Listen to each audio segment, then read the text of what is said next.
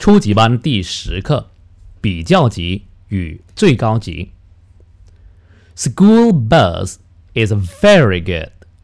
Sports car is better, but balance car is the best.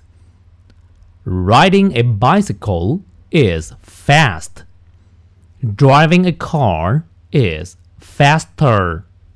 But taking the high speed train is the fastest.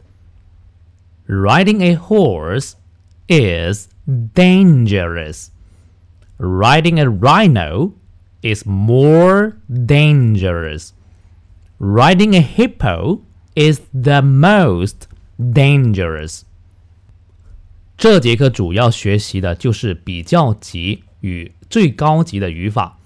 呃，单词呢倒不是很深，比如说 balance car 是平衡车，sports car 是跑车，bicycle 是自行车，high speed train 是高铁，rhino 是犀牛，hippo 是河马，这我们以前都学过了。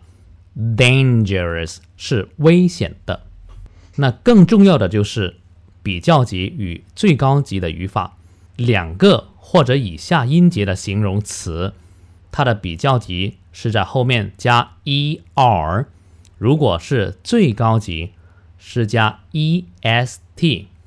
三个或者以上音节的形容词，比较级是在单词的前面加 more，最高级。是加 the most，不过有些形容词是不规则的变化，比如说 good 是好，更好呢就是 better，最好呢是 the best。好，我再读一次：School bus is very good.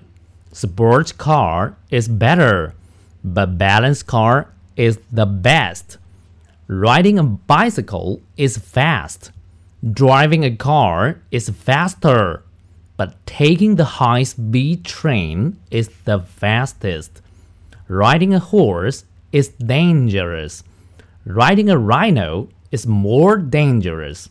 Riding a hippo is the most dangerous.